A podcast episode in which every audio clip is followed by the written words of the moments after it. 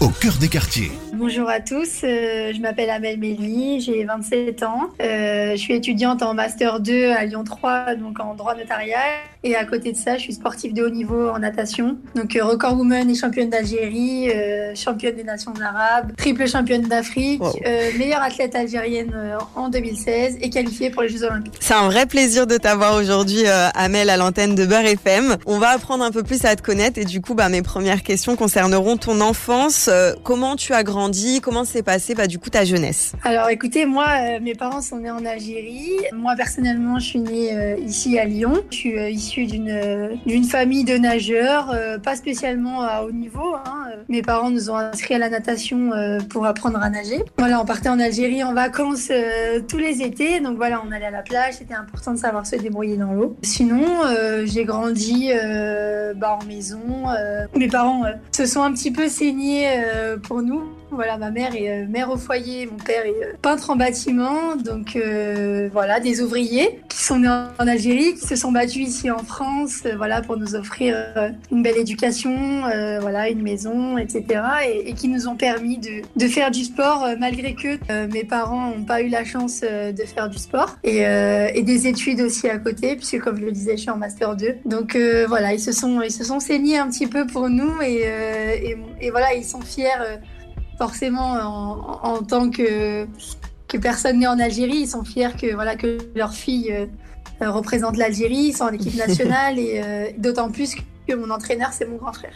Tu me parlais de, de tes parents, ils t'ont vraiment soutenu euh, sur, sur tout ce qui est compétition de natation, etc.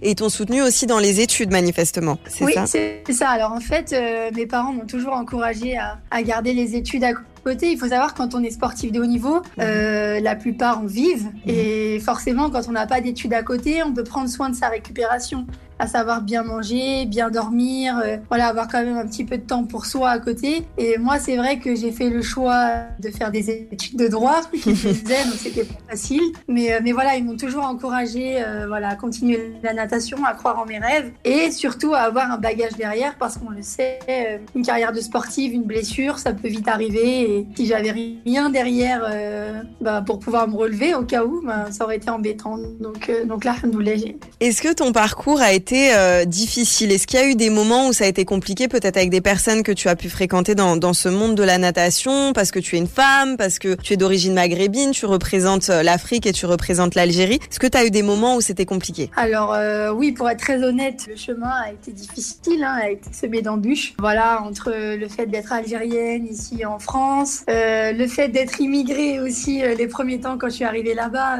j'ai eu au début un petit peu de mal à être acceptée parce que j'étais considérée comme l'immigrée.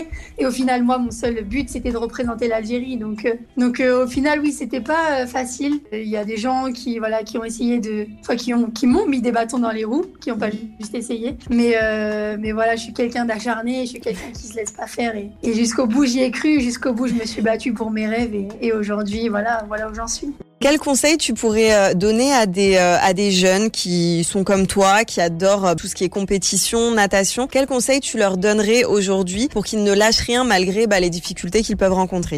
Le premier conseil que je peux leur donner, c'est vraiment de croire en leurs rêves. Parce que quand on a un, rêve en tête, tout le monde va nous dire oui, c'est difficile, c'est impossible. Et au final, en fait, quand on y croit vraiment et qu'on s'en donne les moyens, il n'y a pas de raison de ne pas y arriver. J'en suis l'exemple même. J'étais vraiment pas douée pour la natation, vraiment le savoir. Euh, c'est pas un sport que j'aimais. euh, voilà, quand j'étais petite, je trouvais ça un peu, euh, enfin pas très ludique en tout cas, et, j'étais pas très douée. Et au final, à force de m'entraîner, d'être sérieuse à l'entraînement, de faire attention à la récupération à côté, donc bien manger, bien dormir. Au final, le corps c'est une machine et quand on s'en occupe bien, il fonctionne bien et, et, et au final on arrive à nager vite. Donc moi vraiment, je leur dirais croyez en vos rêves, ayez confiance en vous et donnez-vous les moyens de réussir.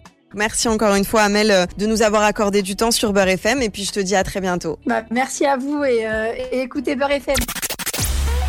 C'était Au cœur des quartiers, avec le soutien du ministère chargé de la ville.